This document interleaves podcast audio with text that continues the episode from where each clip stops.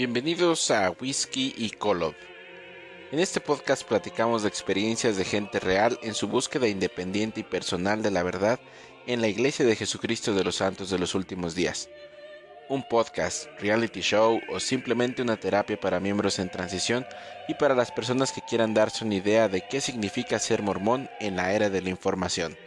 Sírvase bien frío. Salud.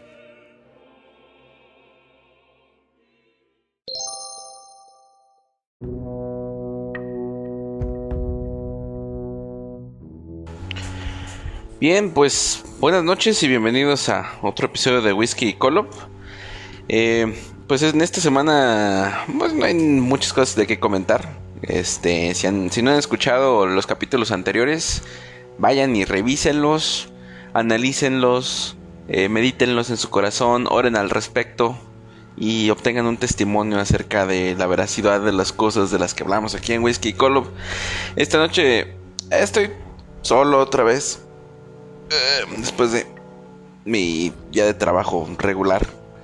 Es este, sí, bueno, estoy un poquito como, este, cansado, pero pues nada que, que no pueda quitar una, una buena bebida preparada gracias a las recetas de mi amigo Omar, que ha vuelto a la carrera de barman. El día de hoy estamos tomando Jaggermeister con agua tónica. Eh, no sé qué tal me, me vaya a pegar esto en mi ánimo. Son las seis y media de la tarde y todavía no, no como. Ya creo que va a ser más bien como para la cena. Este, pero ya veremos terminando este, este episodio. Eh, pues solamente eh, anuncios del barrio.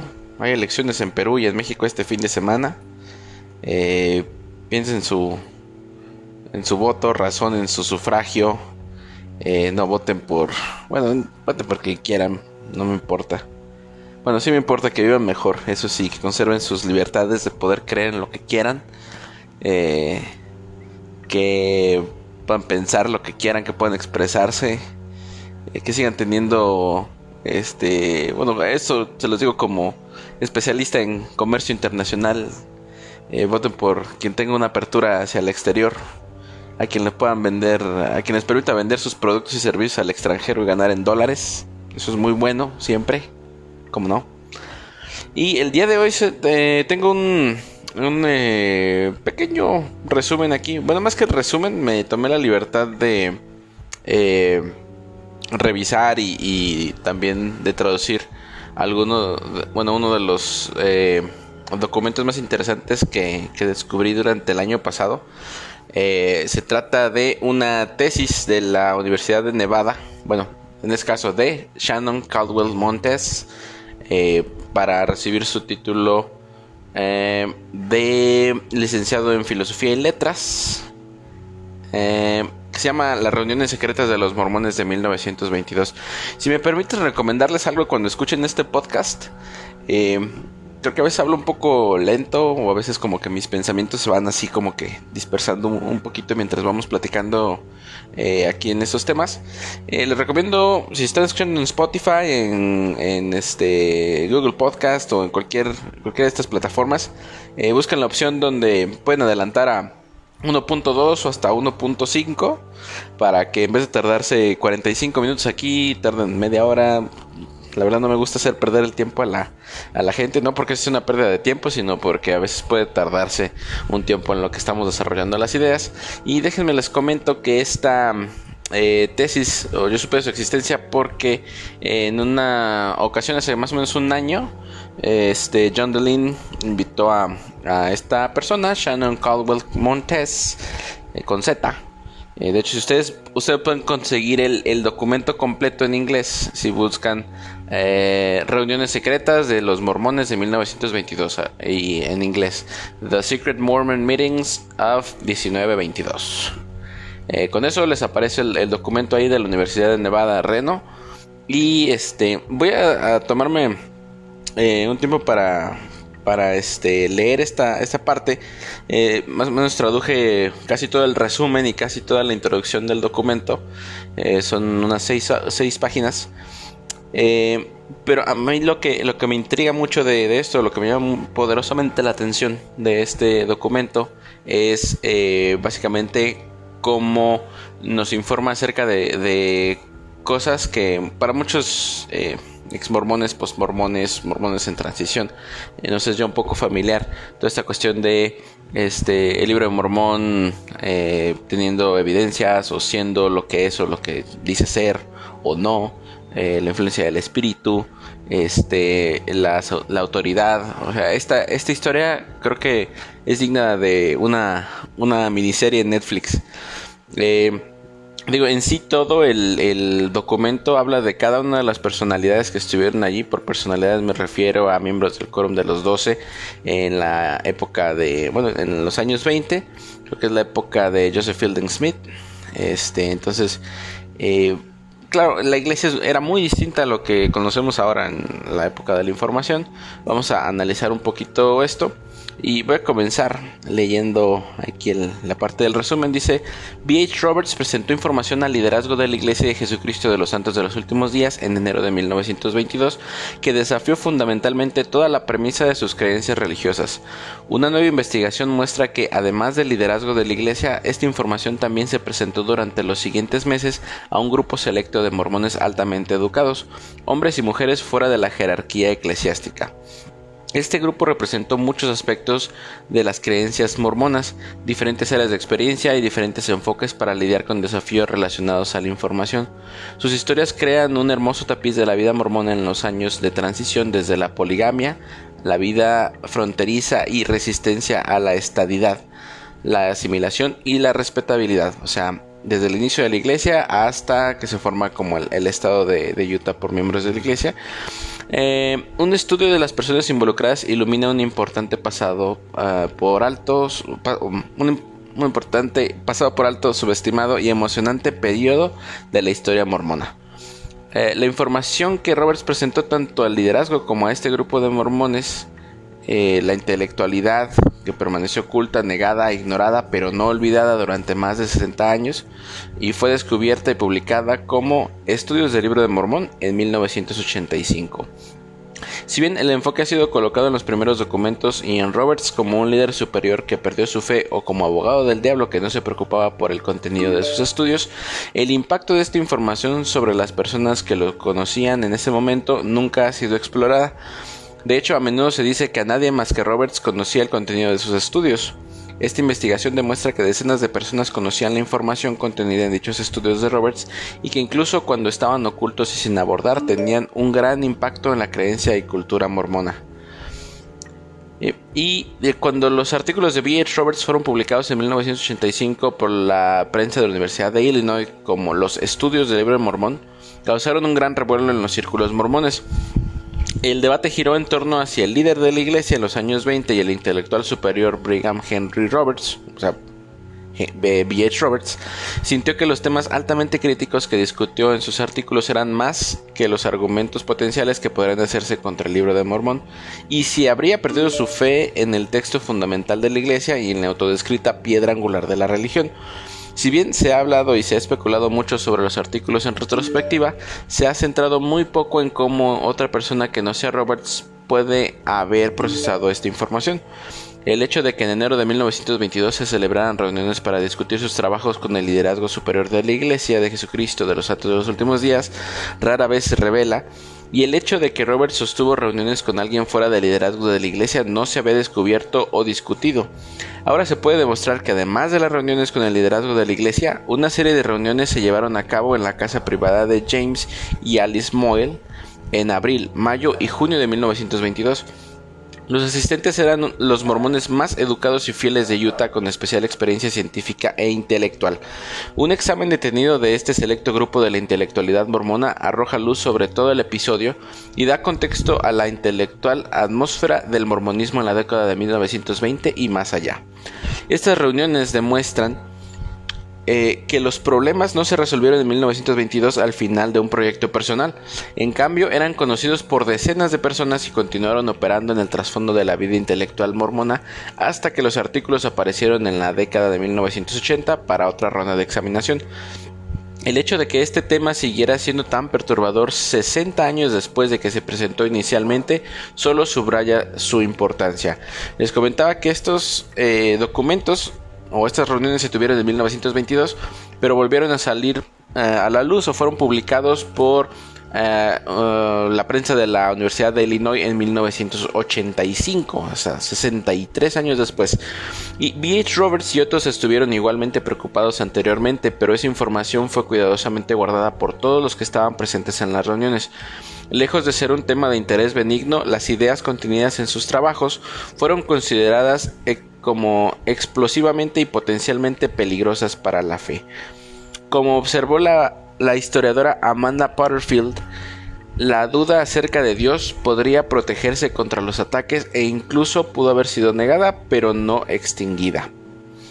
Los esfuerzos realizados contra la duda reflejan su temida fuerza. Las reuniones fueron un esfuerzo por mantener a raya esas dudas y producir respuestas. Entonces, cuando no se encontraron respuestas listas que no requirieran un replanteamiento de toda la fe, se hicieron esfuerzos para mantener esa información fuera del alcance del público y apuntalar a los puntos débiles sin reconocerlas por completo. Son esos esfuerzos realizados contra la duda, luchar para encontrar formas de hacerlo menos problemático, así como el ocultamiento y la negación de información que revela su temida fuerza. Ahora vamos a hablar acerca de los tres estudios que hizo B.H. Roberts, esos tres documentos. El primero se llama Los estudios del libro de Mormón, escritos en 1921 y 1922 eh, y en este eh, documento se utilizaron descubrimientos científicos y análisis literarios para examinar problemas relacionados con la autenticidad e historicidad del libro de Mormón. Al menos algunos de los artículos de Robert se presentaron a grupos selectos de personas en 1922 y casi todos se mantuvieron privados hasta que fueron descubiertos y publicados en 1985. Los artículos controvertidos constaban de tres documentos principales. El primero, dificultades del libro de Mormón un estudio que consistió en 141 páginas mecanografiadas y que discutió temas relacionados con dificultades científicas externas.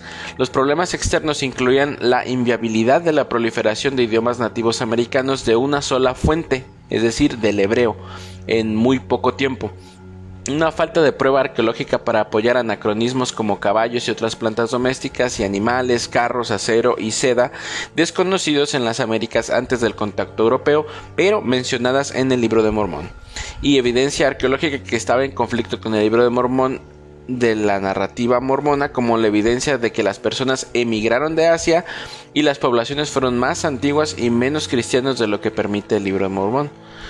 Este documento fue presentado a los funcionarios de la Iglesia en enero de 1922, como lo demuestran las anotaciones en el diario y cartas de los asistentes. Estas reuniones no resultaron en la respuesta o atención que que Roberts esperaba. Su decepción por los resultados de estas reuniones llevaron a una segunda serie de reuniones que se llevaron a cabo en la casa de James Moyle. En estas reuniones un grupo ahora identificado de mormones altamente educados discutió los problemas planteados por Roberts. Las continuas investigaciones de Roberts dieron como resultado un segundo documento llamado Un estudio del libro de Mormón. Este segundo documento Roberts lo escribió durante el periodo de las reuniones de Moyle con los intelectuales, posterior a sus decepcionantes reuniones con el liderazgo. Es decir, primero se reunió con el liderazgo de la iglesia, con de los Doce y otros intelectuales. Y eh, después continuó con algunas otras reuniones en casa de James Moyle. Este segundo documento constaba de 284 páginas mecanografiadas que trataban de dificultades internas y crítica literaria. Este documento examinó la probabilidad de que José Smith fuera realmente el autor del texto fundamental en lugar del traductor de un antiguo registro escrito por antiguos estadounidenses en planchas de oro, como afirmaba Smith puede decirse antiguos estadounidenses o antiguos americanos. Eh, además de considerar a Smith como un personaje con una imaginación activa e interés en los, en los antiguos americanos. Roberts citó posibles fuentes de materiales tales como la Biblia y una visión de los hebreos. Un libro popular y ampliamente distribuido, publicado en un condado adyacente a Smith en 1823, justamente siete años antes de que se publicara el libro de Mormón. Vaya coincidencia. Después, en este segundo documento, Roberts criticó las historias del libro de Mormón por ser demasiado milagrosas y los personajes muy arquetípicos y demasiado simplistas. Él cuestionó, ¿tenemos aquí un gran documento histórico o solo un cuento maravilloso, contado por una mente subdesarrollada, viviendo en un periodo y en un ambiente donde lo milagroso en la historia se acepta sin limitaciones y se supone que tiene en cuenta todas las inconsistencias y lapsos que desafían la credulidad humana en el pensamiento y en la facilidad filosófica de que todas las cosas son posibles con Dios. El registro es incierto sobre si presentó o no una copia de este documento a la iglesia o las autoridades de la iglesia y es poco probable que haya presentado el material oralmente. Relacionado con el segundo documento había un tercero llamado A Parallel o un paralelo. Fue creado por Roberts en 1927 como una forma de resumir una parte del segundo artículo mientras luchaba con si presentar o no su segundo estudio a los funcionarios de la iglesia. Fueron 18 páginas mecanografiadas mostrando las asombrosas similitudes entre el libro de Mormón y una visión de los hebreos. Y el anterior, un estudio del libro de Mormón, era un estudio complejo y aquí lo trato de resumir en este eh, tercer documento llamado Un paralelo. Y si ustedes recuerdan, este libro de una visión de los hebreos siempre ha sido como que una... Ah, pues algo constante, ¿no? O como una, eh, un documento al que siempre se, se dirige para hablar acerca del origen real del libro de Mormón. Y aquí habla de algunas de las similitudes mencionadas en este libro, que incluyen la migración de un grupo de judíos de Jerusalén al continente americano deshabitado en barco, un único lenguaje lingüístico común, que es el hebreo, y un origen ancestral de todos los nativos americanos, una división de esas personas sensibilizados y grupos sensibilizados, también habla de profetas inspirados que enseñan una religión monoteísta, habla de guerras entre los dos grupos resultando en la aniquilación total de la porción civilizada y un libro enterrado que cuenta su historia escrita en forma de jeroglíficos egipcios. Se sabía que este tercer documento habría sido integrado a al menos un apóstol, Richard R. Lyman, y fue copiado y distribuido entre círculos intelectuales entre 1927 y 1985, cuando los artículos de B. Roberts fueron publicados en su totalidad. Este estudio de Robert circuló entre los estudiantes y se les dijo a los lectores que lo destruyeran y debían mantener la boca cerrada. Como recordó un nieto de una autoridad general, hubo rumores de un libro escrito por Roberts que si alguna vez se publica, volará las cosas por las nubes. Pero los hallazgos de Roberts permanecieron en el reino de los rumores durante 50 años y aparentemente la mayoría de la gente cumplió con la orden de guardar silencio al respecto. Sin embargo, esos rumores aseguraban que el peligroso secreto retuvo su poder. Los tres documentos encontraron nueva vida en la década de 1970, cuando el desilusionado hijo de uno de los apóstoles que había asistido a las reuniones buscó y encontró los documentos que finalmente la familia Roberts permitió que se publicaran ese trasfondo, las reuniones, quién sabía, quién guardaba silencio, quién luchaba en privado con el conocimiento de lo que Roberts había escrito y quién mantuvo vivos esos rumores, es examinado y es el tema de esta tesis. Y aquí termina la, el resumen y vamos a hablar un poco acerca de la, de la introducción. Aquí es más o menos para nosotros saber quién era B.H. Roberts y cuál era la situación de la, de la iglesia en ese momento. Un factor importante en el poder de los periódicos fue que B.H. Roberts era un conocedor de los niveles superiores de la Iglesia de Jesucristo de los Santos de los últimos días, es decir, no era un simple diablo, no era un crítico de la iglesia, sino que era una persona reconocida. Ahorita vamos a ver un poco acerca de cuál era su llamamiento. Y estos documentos no fueron creados para destruir a la iglesia, sino para evitar su destrucción y para estar preparados para cualquier argumento que podría amenazar las afirmaciones de la verdad. Pero también mostraron cuán tenue y problemática es esa verdad. Debido a la autoridad de Roberts, él era a la vez el defensor más capaz de la iglesia y su crítico más peligroso. Cuando reaparecieron sus documentos era de vital importancia para la iglesia evitar que la criticaran. Eh, sin embargo, eh, estaba caracterizado, Roberts estaba caracterizado como un abogado del diablo que preparó un, eh, un argumento que él personalmente habría rechazado. La credibilidad de Roberts hizo que los documentos fueran peligrosos si se pudiera probar que Roberts u otros funcionarios de la iglesia que encontraron la información tenían dudas sobre la historicidad del libro de Mormón El hecho de que otros funcionarios de la iglesia estuvieran al tanto de los documentos y su contenido ha sido información cuidadosamente guardada como una forma de proteger y distanciar a la organización desde el conocimiento de su trabajo.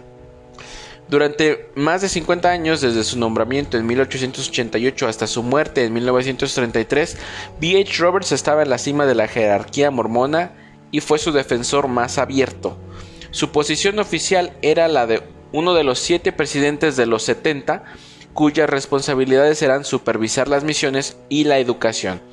Debido a los cambios en el liderazgo de la iglesia desde el tiempo de Roberts, ese puesto ya no existe, y en los años 70 eh, todavía eran considerados autoridades generales.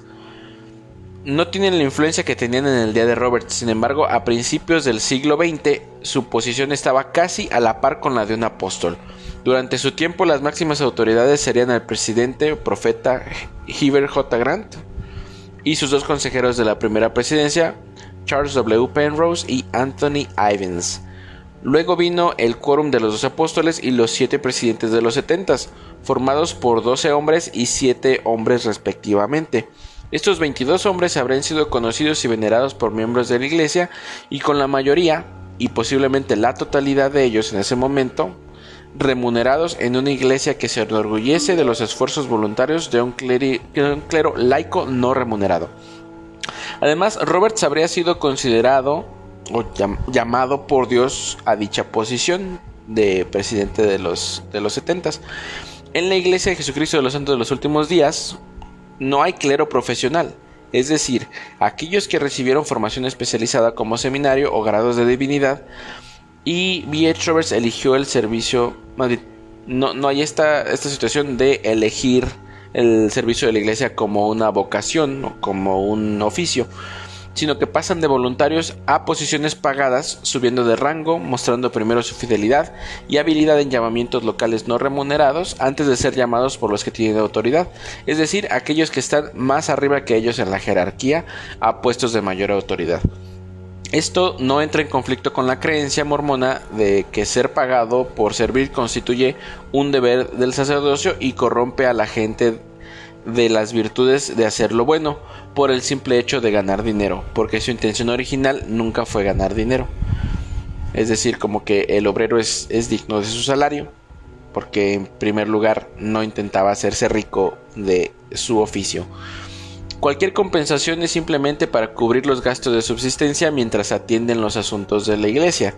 En otras palabras, aunque trabajar para la iglesia era el trabajo de Roberts, también era un llamado de Dios, ganado por su fidelidad y dignidad. Cuando los hermanos, los líderes de la iglesia o la jerarquía de la iglesia gobernante, fueron llamados como autoridades generales, dejaron sus trabajos anteriores.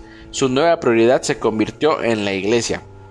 Especialmente para los apóstoles, esta era una responsabilidad importante que se creía que los pondría en posición de todos los mismos, los mismos poderes y sacerdocio que Jesús mismo poseía.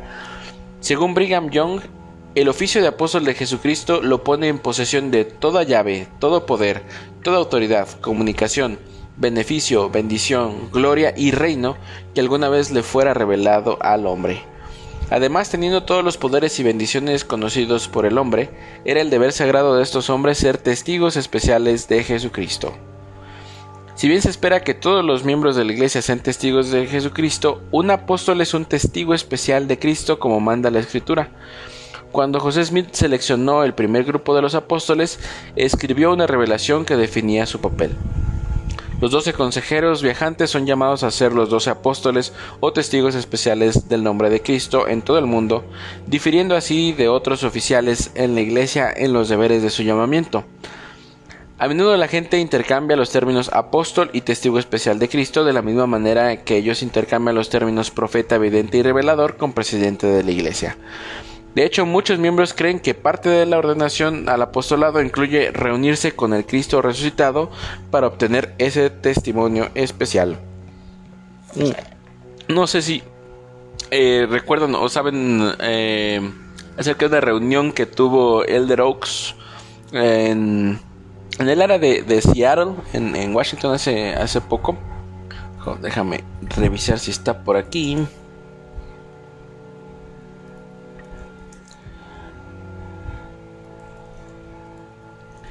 Eh, en el que le preguntan, eh, bueno, este, Elder Oaks, ¿en verdad usted ve a, Jesucristo o no? O, qué onda? ¿Qué pasa, no? Entonces, eh, Elder Oaks dice, pues, la verdad es como alguna, como una historia que se cuenta dentro de la iglesia, que nosotros vemos a, Cristo y que hablamos con Él y eso y esto otro, pero la verdad es que no, nunca hemos visto a, a Jesucristo. Eh, está tratando de buscar por aquí la información, pero esto es exactamente como parte de la tradición mormona, ¿no? Que, que son testigos especiales y en el Sanctum Sanctorum del templo de Salt Lake viene Jesucristo y comen ahí eh, maníes y este beben Coca-Cola sin cafeína, ¿no? Y ahí Dios les explica qué es lo que quiere para ellos. Si quiere cambiar el logotipo de la iglesia y poner una estatua dentro de una bañera todo ese tipo de decisiones se toman allí en el, en el lugar santísimo. Y eh, John A. Winstow, un apóstol durante ese tiempo, él estuvo de 1921 a 1952, confirmó la creencia en ambos aspectos del apostolado, del apostolado, como lo informó en sus memorias. Dice, el apostolado permite realizar todos y cada uno de los servicios autorizados dentro de la iglesia. Los miembros del quórum de los doce y sus asociados se les encarga, además, la responsabilidad de dar testimonio de la verdad del feliz mensaje de los últimos días a todo el mundo. Otro cargo no mencionado en este pasaje, pero igualmente importante, fue el de presentar un frente unido. Eso también fue ordenado por las escrituras, que los quórumes deben tener una voz unánime sobre cualquier decisión que toman. Para las autoridades generales, defender la Iglesia de Jesucristo de los Santos de los últimos días eh, era su máxima prioridad. Cuando la ciencia y la religión entraron en conflicto, muchos creyeron que la religión debería prevalecer en lugar de ceder terreno. Esto fue ilustrado por una carta escrita en 1934 por un apóstol a un científico durante los debates en torno a la evolución a principios de la década de 1930. Esto me parece una cuestión súper interesante. Un incidente que también involucró a B.H. Roberts, quien como 70 en lugar de apóstol no estaba bajo el mandato de unanimidad. En esta carta, el apóstol Joseph Fielding Smith explicó al científico Sterling Talmage, hijo del compañero apóstol de Smith, de Joseph Fielding Smith, James Talmage, o sea, un hijo de James Talmage, le explica sus razones eh, para sostener firme a la lectura literal de la Biblia en lugar de ajustar sus creencias a los descubrimientos de la ciencia. Dice, no me he sentido obligado a aceptar las teorías que se basan en investigación científica, pero tenemos el derecho divino de cuestionarlos. El derecho divino de cuestionarlos. Estoy, sin embargo, bajo obligación de aceptar la verdad revelada que viene a través de la apertura de los cielos, de aquel que comprende todas las cosas. Y cuando encuentro lo que creo que es un conflicto entre las teorías de los hombres y la palabra del Señor, me atrevo a decir que acepte esto último con plena confianza en que las teorías científicas deben cambiarse.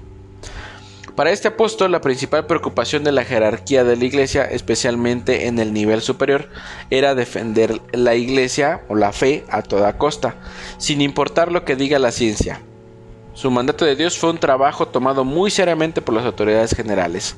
B.H. Roberts fue el primer erudito y defensor de la Iglesia en lo que respecta al libro de Mormón y sigue siendo uno de los principales intelectuales del mormonismo.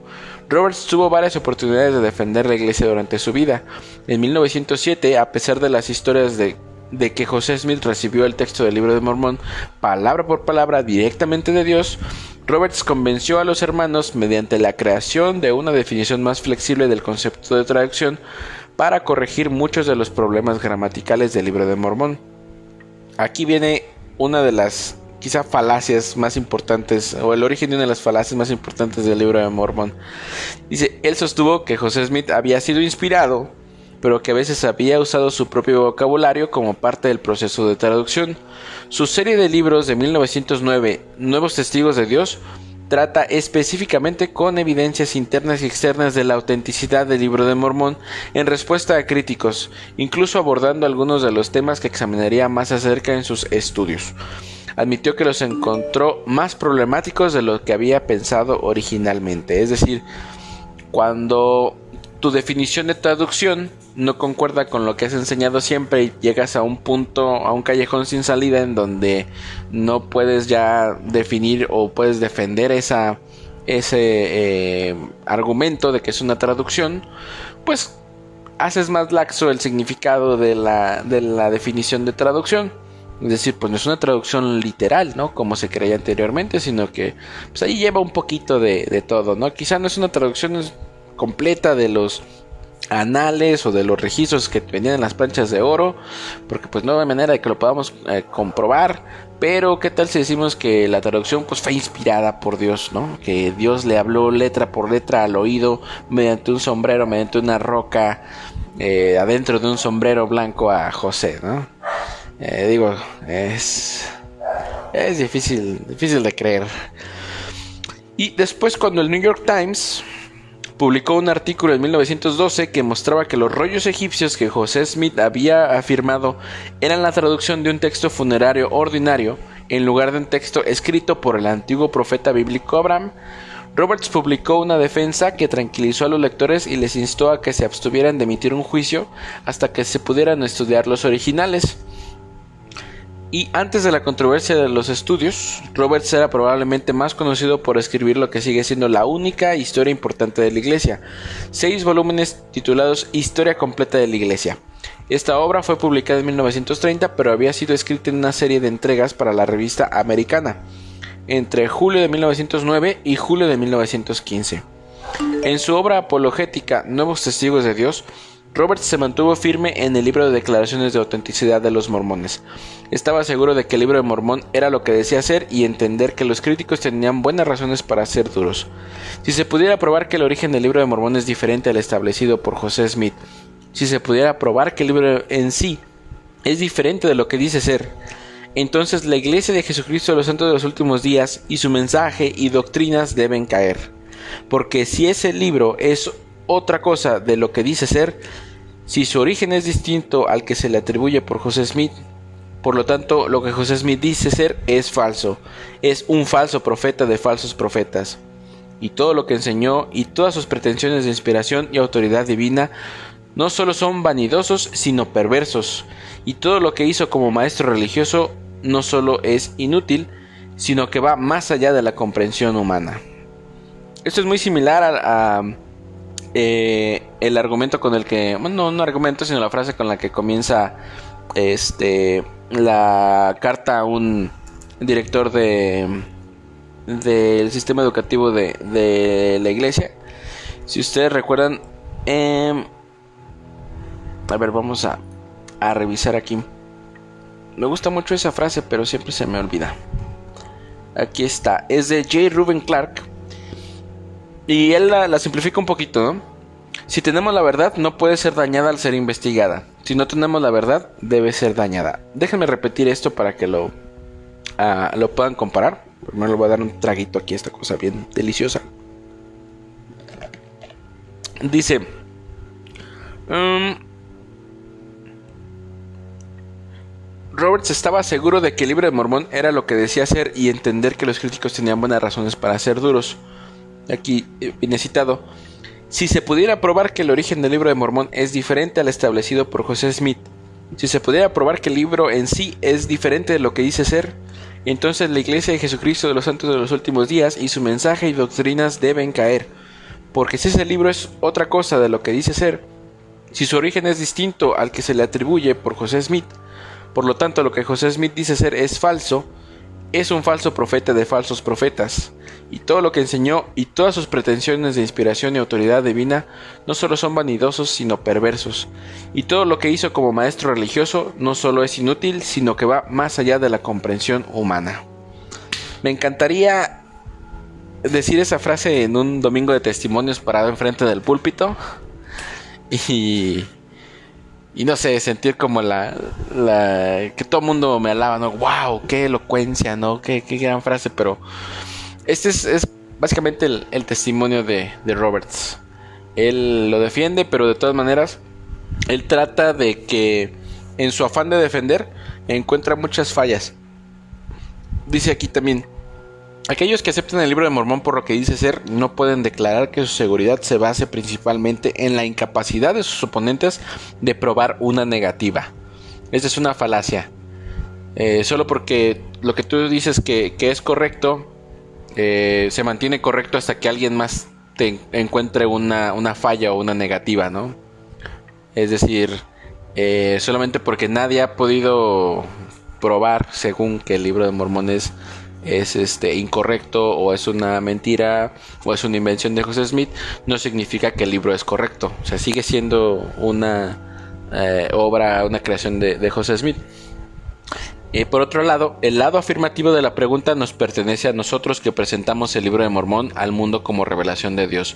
La carga de la prueba recae sobre nosotros en cada discusión, porque no solo no se debe probar que el libro de Mormón tiene otro origen de lo que establecemos o ser diferente de lo que decimos que es, sino que debemos probar su origen a ser lo que decimos que es, y el libro mismo a ser lo que proclamamos que es, una revelación de Dios. Y recuerden ustedes si les tocó en mi generación o un poco antes, siempre se nos comentaba que José Smith y el Urim y y las planchas allí presentes y el don de Dios. Pero del 2014 para acá ya se habla un poco más abiertamente de la piedra en el sombrero, que anteriormente era, obviamente todo el mundo lo negaba. Eh, no se habla ya tanto de las planchas, porque es como, ah, pues, las tiene Moroni en el cielo, en su residencia, en su morada, ¿no? ¿De qué color son las, las casas en el, en el cielo? Pues moradas, todas son moradas. ¿no? Es tan estúpido. Pero bueno. Eh, dice, para ser conocida la verdad debe ser declarada y entre más clara y más completa sea la declaración, mejor será la oportunidad que tendrá el Espíritu Santo, si, si existiera el Espíritu Santo, para testificar a las almas de los hombres que la obra es verdadera. Aunque admitió que todavía había preguntas sin respuesta después de haber escrito su mejor defensa, expresó su esperanza de que un poco más de tiempo, un poco más de investigación, un poco más de cierto conocimiento proporcionaría los eslabones faltantes a una solución completa. A pesar de que Roberts insistía en que no era suficiente apoyarse en la incapacidad de un crítico para probar una negativa, esta, en última instancia, ha sido la posición de la Iglesia. Es decir, no afrontar la, realidad, sino solamente tratar de, negar ¿no? todas las, cosas, todas las pruebas y todas las evidencias que hay en contra del libro de Mormon. Y hasta aquí vamos a dejar el episodio del día de hoy. Eh, les recomiendo si, si tienen el, don de lenguas e interpretación, busquen ese eh, video de John Delin sobre B.H. Roberts, B.H. Roberts. Eh, y si no, ahí está el, documento este eh, completo. Eh, ¿qué, me queda de esto? Pues solamente eh, pues mi, testimonio, hermanos, de que en verdad, pues este, este hombre B.H. Roberts estaba tratando de buscar una verdad, que trataba con el mejor corazón y con la mejor actitud tratar de encontrar eh, soluciones a problemas que podrían llegar después y que llegaron absolutamente. Llegaron hasta el, frente de la iglesia después vemos situaciones como el rescate de Boise o el rescate sueco no de gente que sale por montones de la iglesia por sentirse engañada por sentirse que las cosas no han sido como, como ellos eh, creen o como se les ha dicho, ¿no? Yo creo que muchos de nosotros nos hemos sentido engañados no porque haya sido alguna estafa, sino porque eh, digo, quizás algo que yo también hice durante la misión, enseñé las cosas que eh, yo sabía, tenía una verdad incompleta, tenía una comprensión muy limitada de las cosas que yo estaba enseñando. ¿Cómo es posible que una persona de 20 años trate de enseñarle cuál es el, eh, el objetivo de la vida, ¿no? A personas mayores, a personas que tienen deudas, que tienen hijos, que tienen responsabilidades que yo no comprendí en ese momento. Muchas veces sí me dijeron, ¿tú qué vas a saber de la vida, chamaco? Cagado. Pero bueno, eso ya son este, experiencias de, cada quien. Les invito a que sigan investigando, sigan buscando la verdad. Eh, porque ya está. No, no tengan miedo. No pica, no muerde.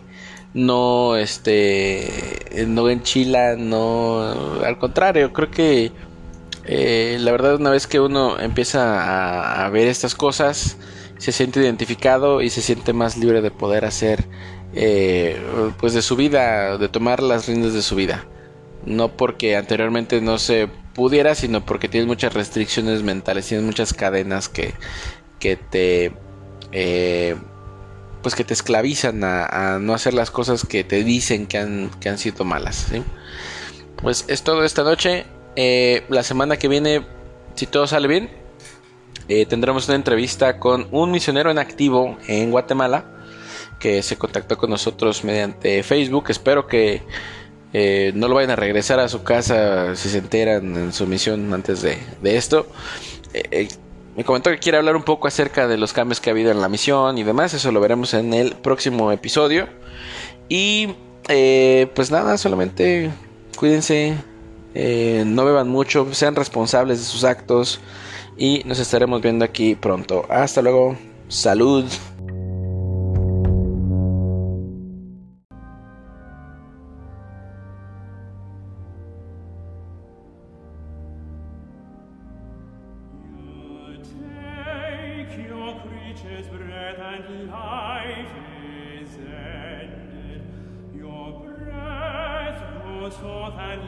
Make it.